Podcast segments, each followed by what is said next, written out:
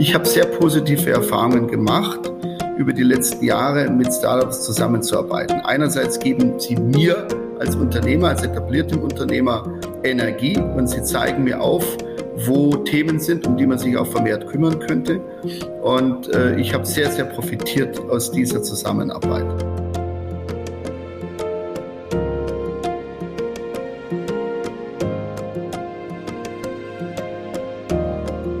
Herzlich willkommen zur dritten Folge des Aachen Building Experts Podcast. Mein heutiger Gast ist Alexander Schwörer, Inhaber von Peri.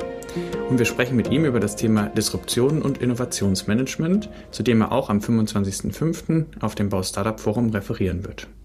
Guten Morgen, Herr Schwörer, schön, dass Sie da sind. Guten Morgen.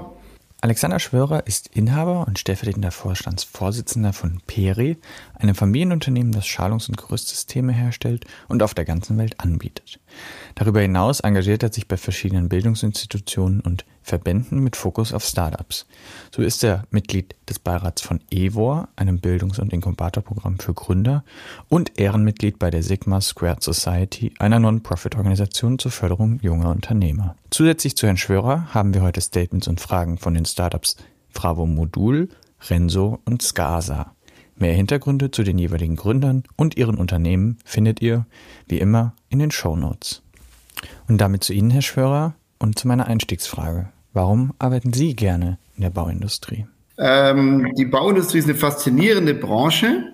Das hat damit zu tun, dass jedes Projekt anders ist. Und mhm. das macht Spaß. Das, das schafft Abwechslung, jeden Tag neue Herausforderungen.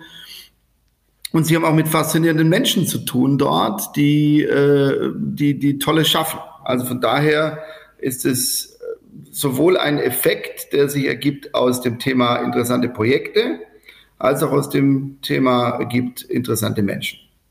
Mhm. Wir wollen heute über Innovation und Disruption sprechen, natürlich mit Blick auf die Baubranche. Ähm, als Einstieg da rein, ist die Baubranche wirklich so wenig innovativ, wie sie gemeinhin gerne dargestellt wird? Ja, da gibt es sicherlich Nachholbedarf. Also ähm, okay. ich, bin, ich bin schon der Ansicht, dass die Baubranche eine der ja, am wenigsten progressivsten Branchen ist. Wenn Sie mhm. Baustellen vergleichen auf Bildern, äh, wie sie in den 50er Jahren ausgesehen haben und wie sie heute aussehen, dann fällt Ihnen auf, dass da viele Tätigkeiten ganz, ganz ähnlich sind. Also von daher ist da schon was dran. Damit verbunden haben Sie oder hat Peri in der mittlerweile über 50-jährigen Geschichte schon mal eine Disruption äh, miterlebt? Es kommt darauf an, wie Sie Disruption formulieren oder, mhm. oder definieren. Wir hatten, wir hatten auf jeden Fall natürlich bahnbrechende Entwicklungen, die Peri herausgebracht hat im Laufe der Zeit. Okay. Seien es äh, die, die einhäuptige, äh, sei es die einseitige Ankerung bei der Maximo-Schalung, sei es das äh, ähm, vorlaufende Geländer im Gerüstbau, äh, das heute mehr und mehr zum Standard wird, ähm, seines neuer Werkstoff, den wir bei der Duo Leichtschalung herausgebracht haben. All diese Themen sind Beispiele für Innovationen. Äh, sind das Disruptionen, die Märkte komplett verändert haben? Teilweise sicherlich auch, ja. Mhm. Okay. Und wie managen Sie als Unternehmen oder als Unternehmensführung Innovationen, insbesondere mit Optik auf interne und externe Innovationsprojekte? Äh, wir haben äh, einerseits äh, einen, einen wohl definierten Innovationsprozess, denn okay. Innovationen müssen auch natürlich durch einen gewissen Prozess laufen, um sie richtig einführen zu können. Denn nur eine erfolgreicher marktplatzierte Innovation ist auch wirklich eine Innovation, sonst bringt es nichts. darüber hinaus haben wir in diesem Prozess in der Frühphase äh, eine, eine Gruppe, die sich mit Disruptive Products and Technologies, so wie die heißen, mhm. auseinandersetzt. Ja, wir nennen das Peri Next. Das ist so eine Familie an Ideen, ja. die in diesem Bereich sich entwickelt.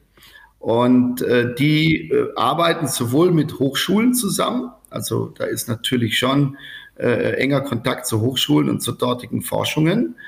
Die arbeiten aber auch zusammen natürlich mit anderen Ideen, die uns, äh, die wir finden, die wir am Markt äh, erkennen mit Trends und solch, solchen Themen.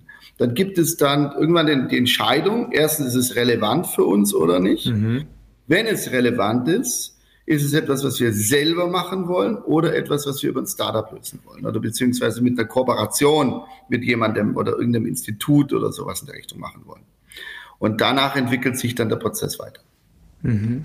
Und in, in dem Prozess, wie definieren Sie Relevanz? Also ist das bezogen auf die bestehenden Kundengruppen von Peri, auf die Projekte oder ist das eine Frage von potenzieller Größenordnung im Umsatz? Relevanz bedeutet einerseits ist es für, wir sind ja Anbieter von Schalungen und Gerüsten. Mhm. Und es ist für diesen Bereich relevant. Also es ist etwas, was uns dort berührt, was uns auch eventuell ähm, disruptiert in irgendeiner Form. Ja, 3D ja. war das ein Thema, ja.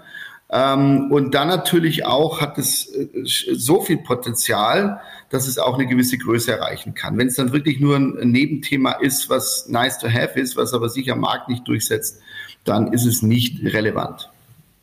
Okay. Ja. Ähm, passend dazu habe ich eine Frage von Dominik Zausinger, Gründer und Geschäftsführer von Renso, einem Entwickler von Software-Tools für digitale Workflows in der Bauplanung. Die aktuellen Herausforderungen Nachhaltigkeit und Fachkräftemangel erfordern neue Planungsansätze. Welche Rolle spielt Planungsautomatisierung dabei? Hochinteressantes Thema, Planungsautomatisierung. Äh, wir haben 1500 Ingenieure in der ganzen Welt, in über 220 oder sowas Büros. Mhm. Ähm, die planen ohne Ende Projekte, die wir machen. Ähm, und dabei spielt bei uns natürlich das ganze Thema Automatisierung eine sehr, sehr große Rolle. Ich bin der Überzeugung, dass wir in der Zukunft über mögliche Lösungen, über künstliche Intelligenz und ähnliches da vieles vereinfachen können. Engineering wird immer ein Kernbestandteil von dem bleiben, was wir machen. Aber ich glaube, wir brauchen heute, also was heute noch gemacht wird, ist, dass eine ganz normale gerade Wand, ja, ja. wird geplant vom Ingenieur. Da ist der Ingenieur mhm. gelangweilt und eigentlich ist seine Kapazität äh, ähm, in gewisser Weise auch verschwendet. Ja. Und sowas können Sie ohne Ende, Sie können das automatisieren und ich bin, das, ich bin überzeugt, dass wir schon relativ bald solche Themen erleben werden. Also da liegt auf jeden Fall ein großes Potenzial drin, ganz klar. Mhm. Sie haben vorhin bei der, bei der Bewertung von Projekten dann schon darauf angesprochen, dass Sie dann auch zum Teil entscheiden, mit Startups zusammenarbeiten oder Kooperationen zu entwickeln. Seit wann nehmen Sie Startups in der Baubranche wahr? Seit wann haben die einen Impact auf die Branche? Ich sag mal, das ist her vielleicht sieben, acht Jahre. Ähm, okay. Äh, äh das fing so langsam an. Ähm, davor gab es das immer wieder mal, dass einer eine Idee hatte und irgendwas ja, gegründet ja. hat. Ist klar, ja? ja. Aber jetzt vermehrt, dass da mal ein Fokus drauf ist, das nehme ich wahr seit sieben, acht Jahren. Damals hat Peri kooperiert mit einem Fonds in Berlin, der heißt Power. Ähm, mhm. Und äh, die haben uns äh, äh, aufmerksam gemacht auf, eine, äh, auf zwei junge Leute, die, die, eine, die eine Idee gesucht haben, sozusagen. Ähm, und äh, aus dieser Idee wuchs dann das Berliner Startup Cosuno, was mittlerweile eine richtig große Firma geworden ist, heran. Ja.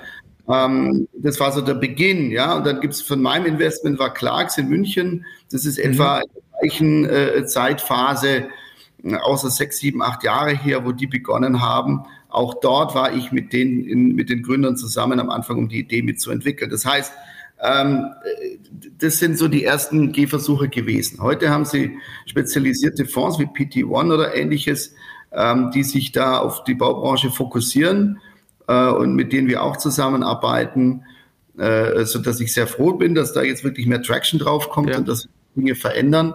Aber das ist noch kein altes Thema. Wir reden hier sieben, acht Jahre. Okay. Verstanden. Ähm, was braucht es dann für eine erfolgreiche Zusammenarbeit zwischen Ihnen als etabliertem Unternehmen und, und einem Startup? Und bevor Sie antworten, Sie haben noch kurz Zeit zum Nachdenken, weil ich habe dazu einen Einspieler von Franz Axel Kohlschein, Geschäftsführer von Fravo Modul, einem neuartigen Modulbausystem für klimapositive Gebäude. Eine Forderung ist in meinen Augen dabei unerlässlich. Innovative Baustoffe und Fertigungsverfahren müssen sich effizient anwenden lassen und lassen sich idealerweise in vorhandene Verfahren und Prozesse integrieren. Ich sehe das jetzt eher auf der kulturellen Ebene, was der Kollege okay. eben gesagt hat, sicherlich absolut richtig, aber ich sehe das jetzt eher ja. so von unserer Seite aus. Was braucht es dazu, ist natürlich gegenseitige Offenheit. Mhm. Äh, heißt, dass wir jetzt nicht zum, äh, zum Beispiel dahergehen und dieses Startup knebeln in irgendeiner Form äh, mit unserem Einkauf traktieren oder ähnliches, ähm, ja wir brauchen hier wirklich, wir müssen lernen zu denken wie ein Startup. Wir müssen lernen, ähm, äh, äh, ähm, sozusagen auch die, die, die Herangehensweise an Innovationsentwicklung und ähnliches auf eine ähnliche Weise zu, zu, zu machen. Ja? Ich glaube, das ist ein äh, Schlüsselpunkt zum Erfolg. Auf der anderen Seite muss das Startup aber auch verstehen, wie wir ticken. Also es ist ein mhm. Gegensätzliches. Das bedeutet, dass die natürlich auch in gewisser Weise unsere Prozesse kennenlernen, dass die auch davon vielleicht auch profitieren können, aber letzten Endes äh, trifft man sich dann irgendwo in der Mitte. Ja? Und, und ich glaube, dass das äh, äh, so ein Schlüssel zum Erfolg ist sicherlich, dass man dort, äh, wo man hier miteinander entsprechend äh, äh, arbeiten kann. So, ja. Mhm. Aber das heißt, Sie nehmen schon als Vorteil wahr, dass Sie als Familien- und Unternehmergeführtes Unternehmen da auftreten können und nicht als Corporate, der immer zwingt die Einkaufsabteilung und wen auch immer noch im Gepäck hat? Ganz klar, Familienunternehmen ist hier ein Riesenvorteil, weil als Familienunternehmen sind sie klar aufgestellt. Sie haben im Grunde einen langfristigen Horizont und den brauchen sie auch, um mit den Startups entsprechend zu arbeiten. Äh, wenn Sie in der Börse sind, dann äh, ähm, sind Sie natürlich ständig unter Druck, dass Sie hier irgendwo keine Abenteuer starten oder sonst irgendwas. Das eine oder andere können Sie sicherlich machen. Äh, beim, beim Private Equity hängt es davon ab, in welchem Zyklus Sie gerade sind, ob Sie jetzt gerade verkauft werden oder jetzt gerade irgendwie am Anfang der Zusammenarbeit sind, wie auch immer. Wir als Familienunternehmen sind ja viel klarer. Wir können viel langfristiger denken. Und weil wir so langfristig denken, können wir natürlich dann schon auch langfristige Kooperationen mit Startups machen ähm, und können auch relativ schnell entscheiden. Wir können vielleicht auch ein bisschen schneller entscheiden als der eine oder andere, der eben kein Familienunternehmen ist. Ich glaube, das ist hier in dem Fall ein Vorteil. Ja. Ähm, als Unternehmen sind Sie meistens ja nur Teil eines Bauprojekts. Also Sie haben da ganz viele Partner, Kunden, Vor- und Nachunternehmer. Sind Sie da eher Treiber der Innovation? Also müssen Sie da, ja, wie sagt man, also müssen Sie den, die anderen davon überzeugen oder rennen Sie offene Türen ein, wenn Sie mit neuen Technologien, mit neuen Produkten kommen? Wir sehen uns gerne als Treiber, aber Sie müssen natürlich auch, ähm, Sie rennen nicht überall offene Türen ein. Das hängt auch immer mhm. davon ab. Firmen, die sind total offen. Mit denen können Sie sowas diskutieren. Da ist auch irgendwo ein Gründer dahinter oder, oder, mhm. oder, ein, mhm. oder ein Eigentümer der, der sowas unterstützt, der auch da Freude dran hat und der da mit großer äh, Leidenschaft diese Themen treibt. Auf ja. der anderen Seite hingegen haben sie dann äh, ähm, natürlich äh, ähm, ja auch Firmen, äh, wo das definitiv schwieriger ist, wo sie viel Überzeugungsarbeit leisten müssen und letztendlich die dann dadurch auch überzeugen, ähm, äh, dass vielleicht ein anderer schneller war. Ja? Also das gibt immer die Pioniere und die Follower. Ja? Und sie müssen schauen, dass sie irgendwo die Pioniere finden, um so eine neue Technik auszuprobieren. Mhm. Und wenn wir jetzt auf die Herausforderungen schauen, die die Baubranche gerade treffen, also Kostensteigerung, Fachkräftemangel wurde eben schon angesprochen, aber vielleicht auch ein verändertes wirtschaftliches Umfeld in der Immobilienbranche, im Investitionsbereich, wird das mehr dazu führen, dass sie offene Türen haben oder wird das eigentlich Projekte erstmal bremsen? Beide Effekte. Äh, Fachkräftemangel führt dazu, dass sie sicherlich äh, alles, was wirklich äh, an Personal äh, äh spart, ja, 3D-Betondruck, den wir ja da auch gepusht haben zum Beispiel und auch weiterhin mhm. Erfolgreich damit sind. Äh, äh, das ist ein klarer Punkt. Sie kriegen keine Maurer mehr, also fangen immer mehr Leute an, sich über Alternativen Gedanken zu machen. Dazu gehört das Modul äh, Bauweise. Dazu gehört aber auch der 3D-Betondruck, wo sie halt so nur noch drei Leute brauchen, die den Roboter bedienen. Äh, und, und die finden sie. Ja? Also die ja. finden sie, Bauer finden sie nicht, aber die Typen, die irgendwelche Roboter bedienen, die finden sie auf jeden Fall. Und, okay. ähm, und, und das, das treibt schon an. Es gibt natürlich dann gegenleitige, äh, gegenteilige Effekte auch, die sie dann äh, überkommen müssen. Also zurzeit ist natürlich schon so, dass wenn Sie jetzt äh, im, im, Wohnungsbau irgendwas versuchen und die Leute stehen mit dem Rücken zur Wand und haben gerade da äh, mit, mit der mhm. Konjunktur kämpfen, dann, dann sind die weniger risikofreudig und gehen hier irgendwelche äh, ähm, äh, auf irgendwelche Startups zu. Da wird es natürlich in dem Umfeld temporär schwieriger. Ja? Aber generell ist Fachkräftemangel und es bleibt auch das Thema der nächsten Jahre. Die, der Wohnungsbau wird wieder kommen, Infrastruktur läuft sehr stark, andere Bereiche laufen eigentlich auch gut. Aber äh, ich glaube, dass äh, das Thema Fachkräftemangel der Bereich ist, der wirklich nachhaltig schwierig werden wird. Okay, auch für Peri.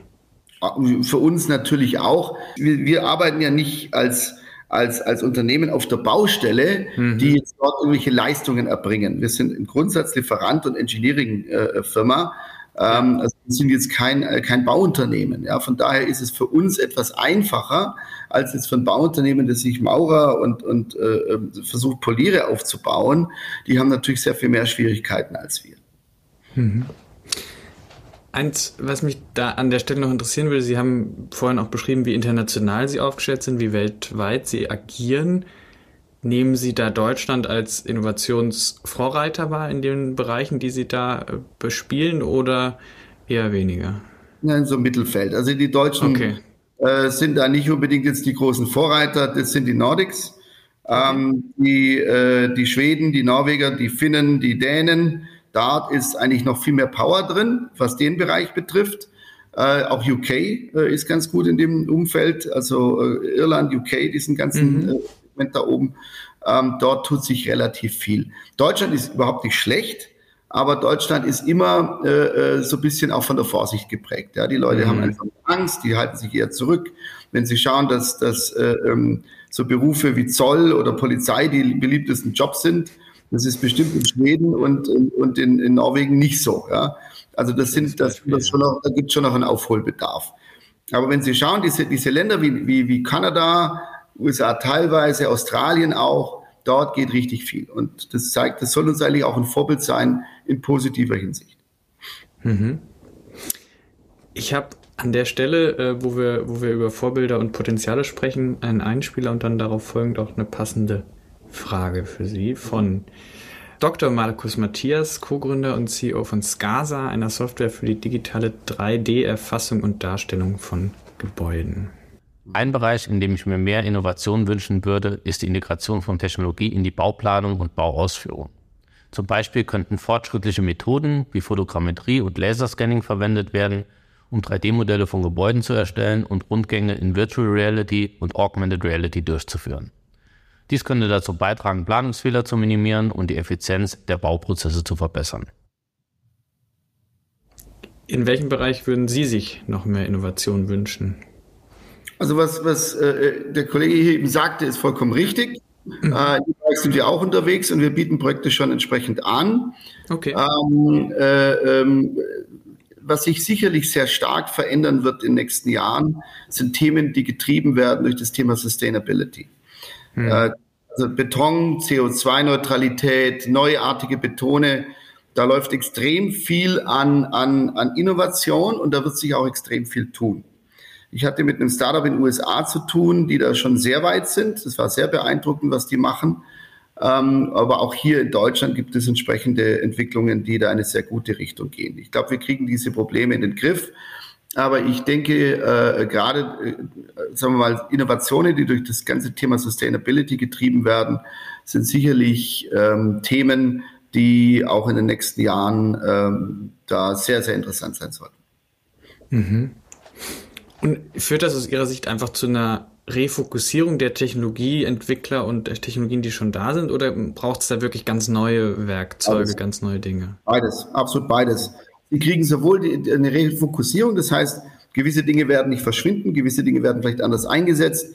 Ich hatte gerade ein, ein, ein Beispiel mit einem chilenischen äh, äh mhm. Startup-Menschen, äh, ähm, der, der eine Idee hat, äh, ähm, also quasi beispielsweise alte, alte äh, aus alten Plastikflaschen und alten Wollresten beispielsweise, die es da unten irgendwo massenweise gibt, äh, eine Isolierung herzustellen. Warum nicht? Ja, also mhm. hier quasi äh, ähm, äh, äh, weiß nicht, ob das jetzt gesundheitsfördernd ist, wenn ich irgendwelche alten Flaschen da in der Wand drin habe, aber als Idee, ja, warum als mehr, ja. ja. Also das, das sind natürlich in solchen Ländern auch Riesenthemen. Ja. Äh, aber, aber, solche Themen wird es vermehrt geben und da, muss, da müssen auch sicherlich komplett neue Forschungen laufen. Ich bin mir sicher, da gibt es auch an vielen Forschungsinstituten äh, spannende Themen, die da, die da laufen, die dann irgendwann auch in die, in die, äh, auf den Markt kommen werden. Mhm. Zum Abschluss, Ihr äh, Vortrag auf dem Bau Startup Forum wird den Titel tragen Aufbruch durch Disruption, warum Startups für unsere Industrie so wichtig sind. Mhm. Wollen Sie uns einen kurzen Einblick geben, was wir erwarten dürfen? Ja, ich möchte gerne eine, eine, eine sehr positive, ein Aufrütteln ein bisschen erzeugen, deswegen auch mhm. Aufbruch ähm, äh, äh durch.